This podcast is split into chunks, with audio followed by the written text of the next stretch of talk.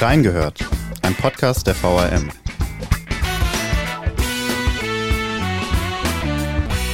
Kulturwechsel beim Statistischen Bundesamt. Ruth Brandt tritt die Präsidialnachfolge des umstrittenen Georg Thiel an. Mobbing, Demütigungen, extremer Druck und ein Klima der Angst sollen unter dem ehemaligen Destatis-Chef an der Tagesordnung gewesen sein. Doch wie konnte Thiel dann so lange im Amt bleiben? Wie kam es zu dem Wechsel und was erwartet man jetzt von Brandt?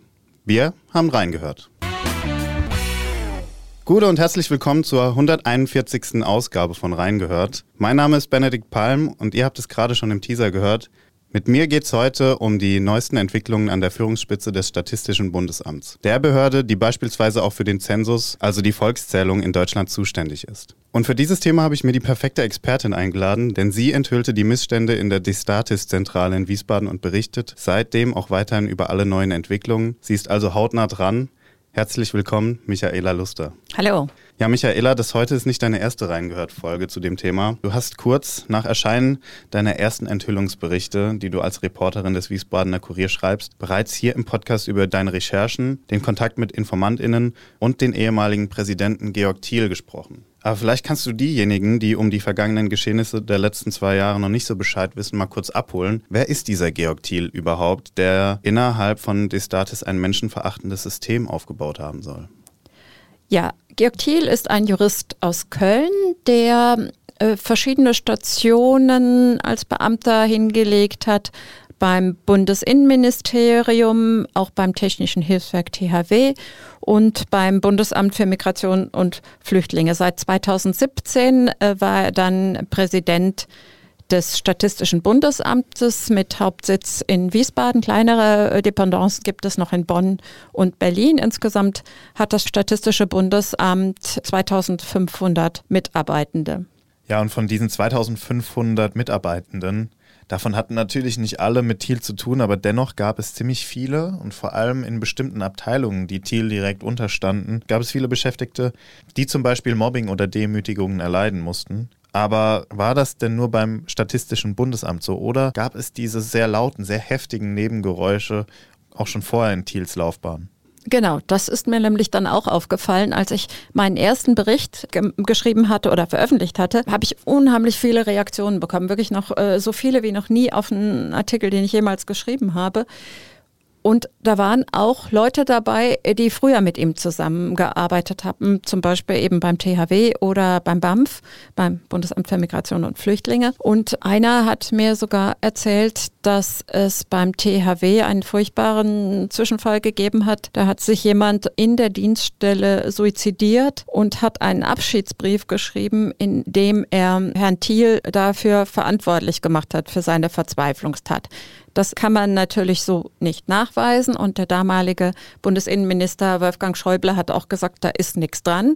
Thiel wurde aber dennoch versetzt und mir liegt sogar dieser Abschiedsbrief liegt mir sogar vor, der wurde mir zugeschickt. Das sind ja wahnsinnige Vorwürfe. Also das war alles bekannt. Er wurde versetzt und soweit ich richtig informiert bin, war sogar in seiner Akte vermerkt, dass er eigentlich nachdem keine Führungsposition mehr innehaben darf. Genau, das habe ich so gehört und das hat mir zumindest ein Personaler so erzählt. Das hat er nachher auch noch anderen Zeitungen erzählt. Ich halte das für eine sehr glaubhafte Quelle. Das kann ich natürlich nicht beweisen. Ihr könnt euch vorstellen, dass ich keinen Einblick in ähm, Georg Thiels Personalakte hatte.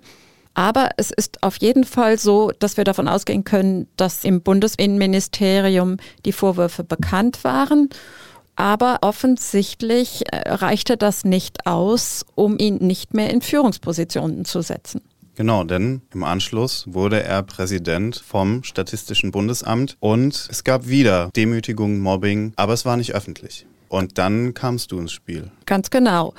Es ist so, das sind ja fast alles Beamte, die wollten, sind natürlich zur Loyalität verpflichtet und die haben mir auch alle gesagt, das ist ihnen nicht leicht gefallen. Das war nicht ihre erste Wahl, an die Medien zu gehen. Sie haben es erst versucht über die Personalräte. Da gibt es ja verschiedene, auf verschiedenen Ebenen Personalräte. Sie haben es auch mit Eingaben ans Innenministerium versucht, aber es sei eben nie was passiert. Und Thiel selbst habe auch nicht darauf reagiert. Und deshalb habe ich dann eben im Mai den ersten Artikel geschrieben und daraufhin kamen unheimlich viele Reaktionen und eigentlich war der Tenor, es ist alles noch viel schlimmer, als ihr geschrieben habt. Und du kamst zu den Informationen über InformantInnen, die sich bei dir gemeldet haben. Genau so ist es, ja. Gesammelt. Und zwar eine, eine Führungskraft, also jemand, die tatsächlich da noch was werden wollte. Also jetzt nicht ähm, jemand, wo man denkt, na ja, die Person ist sowieso irgendwie frustriert, weil sie irgendwie nicht aufsteigen kann, sondern das war eine Führungskraft, die hat mir auch natürlich alles gezeigt, so dass ich das verifizieren konnte. Also es standen wirklich sehr ernstzunehmende und fundierte Vorwürfe im Raum. Absolut, du hast die ja. Berichte geschrieben und danach wurde so wirklich, wurde das Ganze richtig aufgewirbelt. Also Genau, ja. Also ganz viele Medien haben das Thema dann auch aufgegriffen. Also was weiß ich, Fokus, äh, Spiegel, Taz, Zeit Online. Also das wurde dann schon hochgekocht. Nur eine einzige Sache war blöd. Äh, wenn ich damals gewusst hätte, dass das mein einziges persönliches Gespräch mit, mit Georg Thiel äh, sein würde, hätte ich vielleicht noch mehr nachgehakt. So war es nämlich. Daraufhin habe ich nur noch sehr schmallebige Antworten äh, bekommen von der Pressestelle und die Kollegen der anderen Medien, mit denen ich zum Teil dann auch Kontakt hatte, haben es ähnlich bestätigt. Nachdem deine zahlreichen Artikel erschienen sind, von Mai 2021 bis Juni, also du hast da ja fast wöchentlich berichtet damals, gab es auch ein paar Statements, sogar von Seiten Thiels, dass er Fehler einräumt, dass er Besserungen gelobt. Es war ja vor allem die Kommunikation dann nach außen, in der es hieß, ja, man hat jetzt hier ein Postfach eingerichtet, ein Mailfach, wo Beschwerden eingehen können. Das war Stand Juni 21. Da wurde auch der erste Teil des Podcasts aufgenommen. Den habe ich euch auch nochmal, liebe Hörerinnen und Hörer, in den Shownotes verlinkt. Da wird die Genese dieses Falls nochmal ganz detailliert aufgezeigt. Von dem Punkt, als Michaela zu dem Fall kam, bis hin zum ersten und auch einzigen Treffen mit Georg Thiel und vor allem auch, wie sich das Ganze medial dann entwickelt hat. Das alles hört ihr in unserer ersten Folge, aber seitdem sind eineinhalb Jahre vergangen.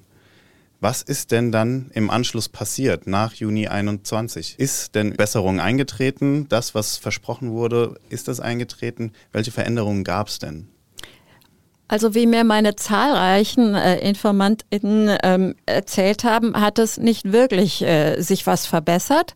Es gab zwar diese Tools, ähm, unter anderem ein Postfach, wo man hinschreiben konnte oder so, wenn einem was nicht passt. Aber man hat mir gesagt, ähm, da würde sich kaum einer melden, weil alle Angst hatten, dass, dass es eben doch nicht anonym sei. Und mehrere haben mir berichtet, dass Georg Thiel ein großes Interesse daran hatte, die undichten Stellen im Amt zu finden und eben zu finden, wer da sozusagen nach außen an die Medien diese Sachen durchsticht. Und das hat dann irgendwann, haben sich auch die Personalräte gemeldet und haben gesagt, dass sie durchaus diese Vorwürfe schon häufiger vorgebracht hätten, aber dass dann immer gefragt wurde, ja, von wem kamen die Vorwürfe? Also, und sie wollten natürlich nicht die Mitarbeitenden enttarnen. Und du hast es gesagt, das Postfach wurde kaum in Anspruch genommen. Die Gründe dafür. Heißt es, das kann ich nicht beweisen, ja. Aber die Gründe dafür scheinen ja auf jeden Fall auf der Hand zu liegen. Ja, ich kann dazu erzählen, ich Ja. war nachher so paranoid, dass ich, äh, ich habe auch nur noch über mein Privathandy mit den Leuten telefoniert, weil ich Sorge hatte.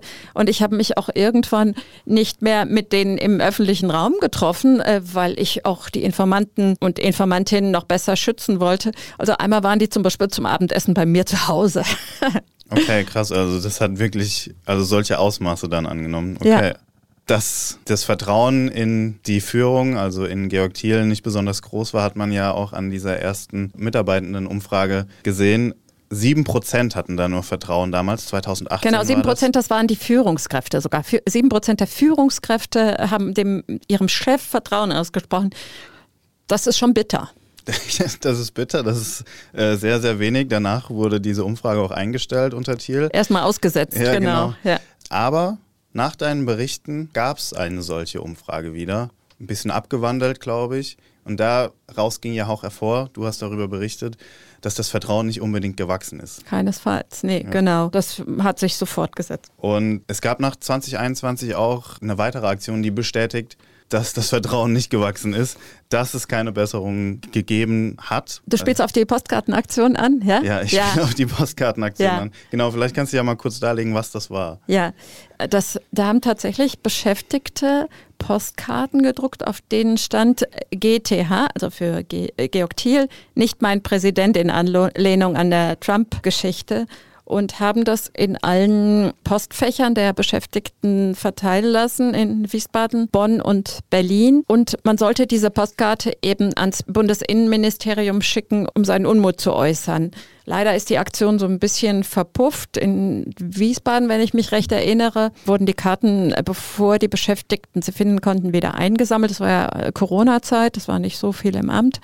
Und auch bei den anderen hat man versucht, das zu verhindern, dass die Beschäftigten die überhaupt vorfinden.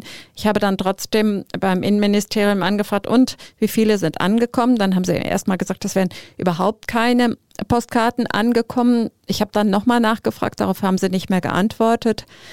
Ehrlich gesagt, ich glaube da jetzt mal meinen Informanten, dass einige werden angekommen sein. Aber gut, ich, auch das kann ich nicht beweisen. ja. ja.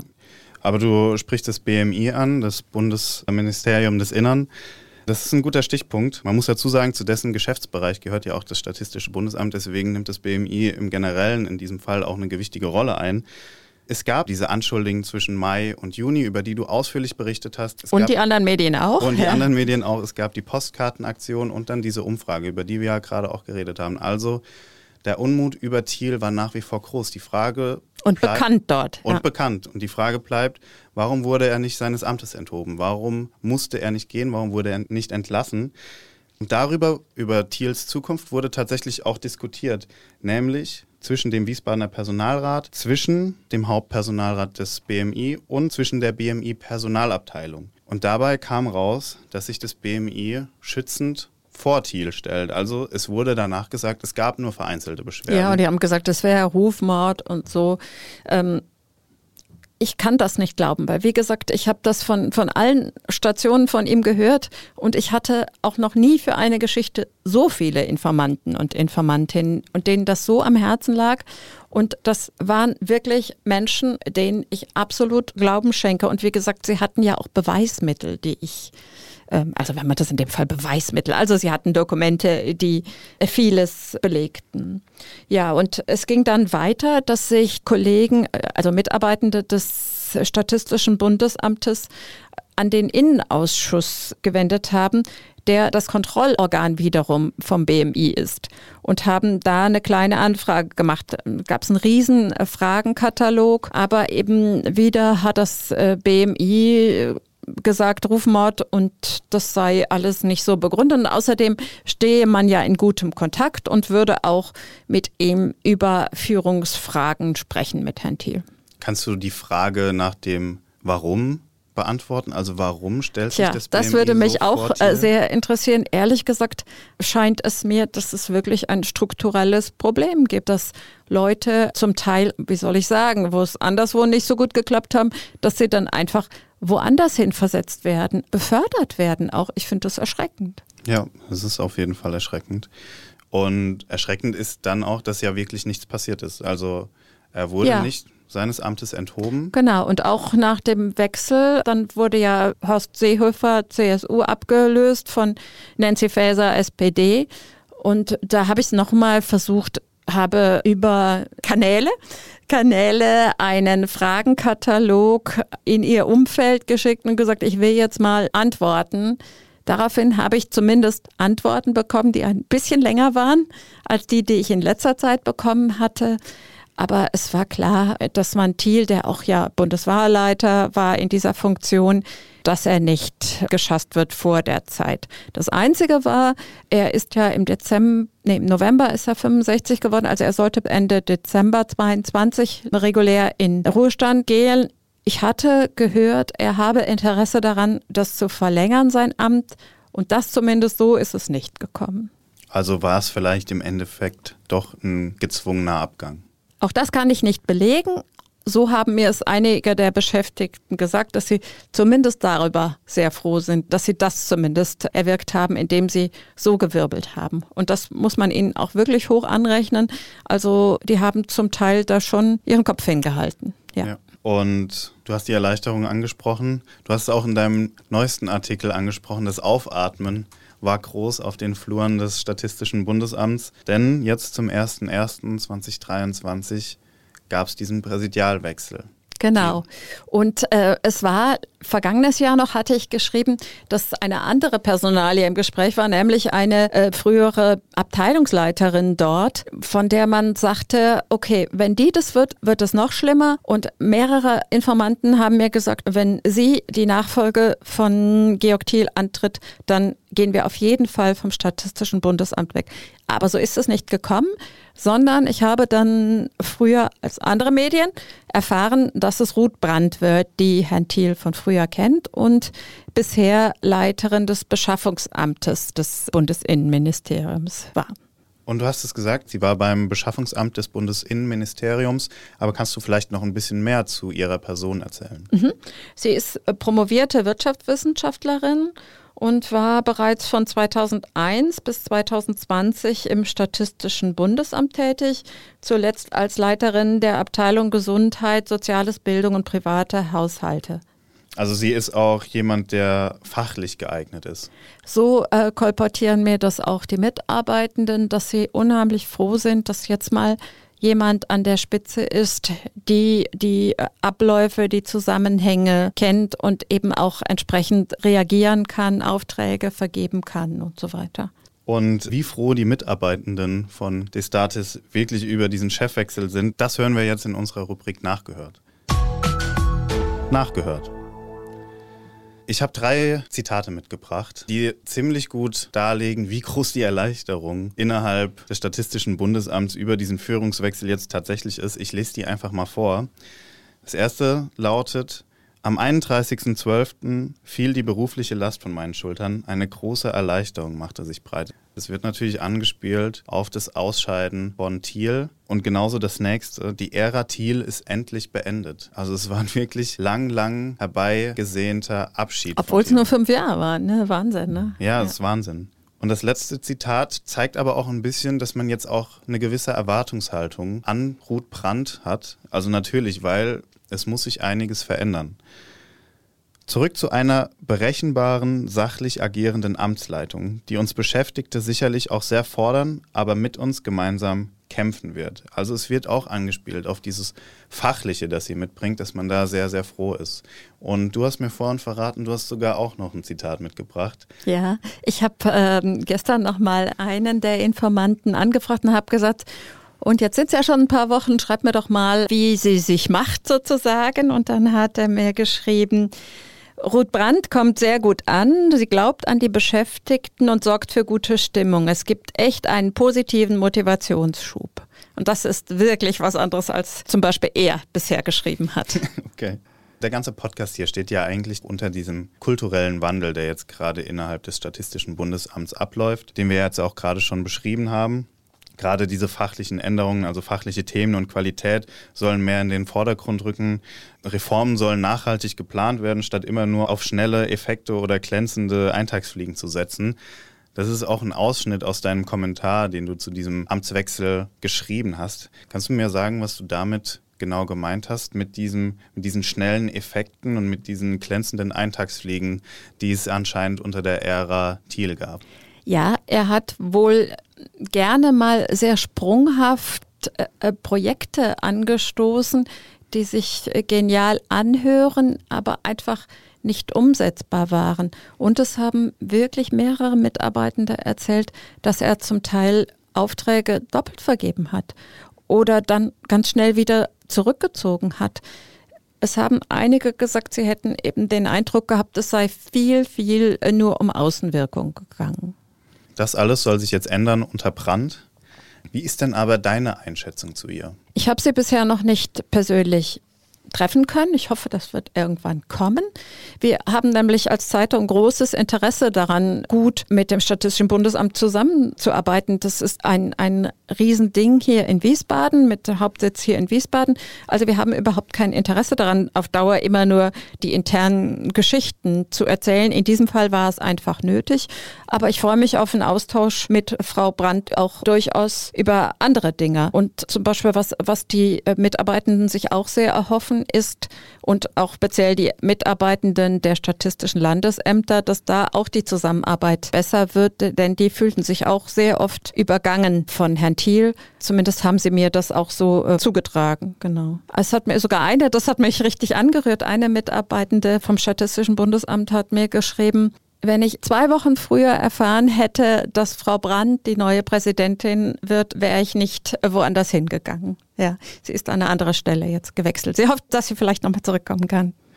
Also ist Ruth Brandt deiner Meinung nach eigentlich die richtige Lösung? Also du sprichst ja auch in deinen Artikeln davon, dass dieser Amtswechsel ein kluger Schachzug ist. Was meinst du damit denn eigentlich genau?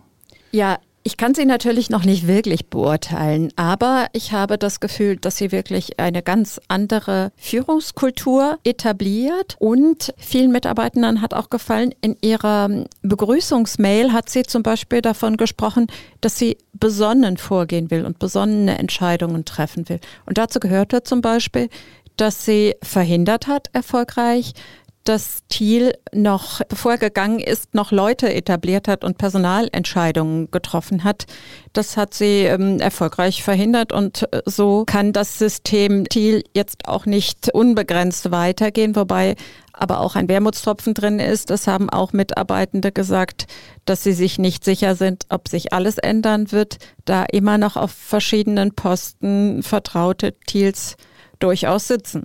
Und diese nach wie vor bestehenden Strukturen sind eigentlich auch ein, ein ziemlich guter Punkt von dir, weil, also wenn man das jetzt alles so liest und hört, dann scheint ja Brand schon diese personifizierte Hoffnung zu sein eigentlich. Hat also, man das Gefühl, ja. Ja, also es klingt so, als würde man in der Belegschaft direkte positive Änderungen erwarten, aber wie viel Chaos hat denn Thiel dann wirklich hinterlassen, ist ja dann auch die Frage, die man sich stellen muss und ist es überhaupt machbar, so viele Missstände von jetzt auf gleich aufzuarbeiten oder gar zu beseitigen? Also ich habe schon das Gefühl, dass sie da ein gutes Team haben, dass da viele sehr ähm, fleißige, sehr gute Menschen sind, dass soweit ich das beurteilen kann, auch die Beschäftigten, mit denen ich da gesprochen habe, die haben keineswegs um 16 Uhr den Griff fallen lassen, sondern das waren das waren echt Leistungsträger. Das sind ganz viele Leistungsträger, habe ich den Eindruck. Leistungsträgerinnen und Leistungsträger.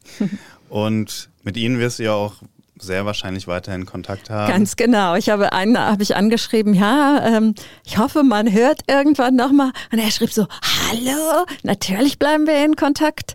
Es ist jetzt wirklich ein, ein, ein schöner, interessanter Kontakt entstanden. Und ich werde ganz bestimmt in ein paar Monaten nochmal nachfragen, und haben sich die Erwartungen erfüllt? Ist es das große Aufatmen? Ist es so geblieben?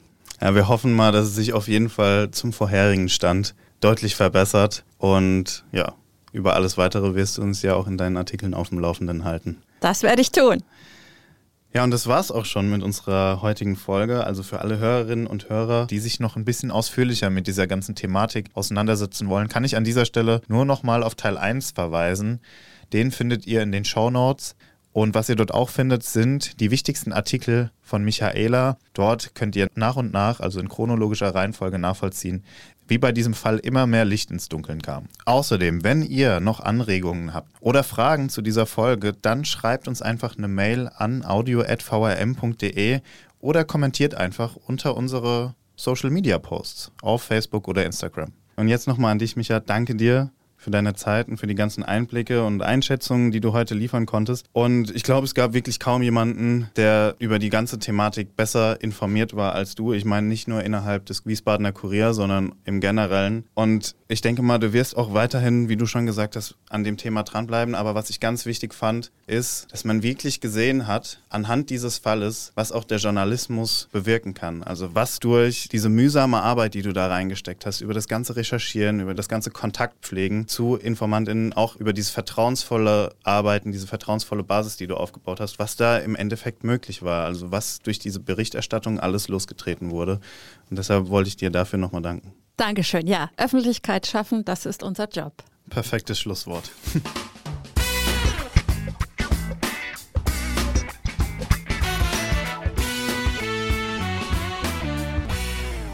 Reingehört ist eine Produktion der VRM von Allgemeiner Zeitung, Wiesbadener Kurier, Echo Online und Mittelhessen.de. Redaktion und Produktion die VolontärInnen der VRM. Ihr erreicht uns per Mail an audio.vrm.de.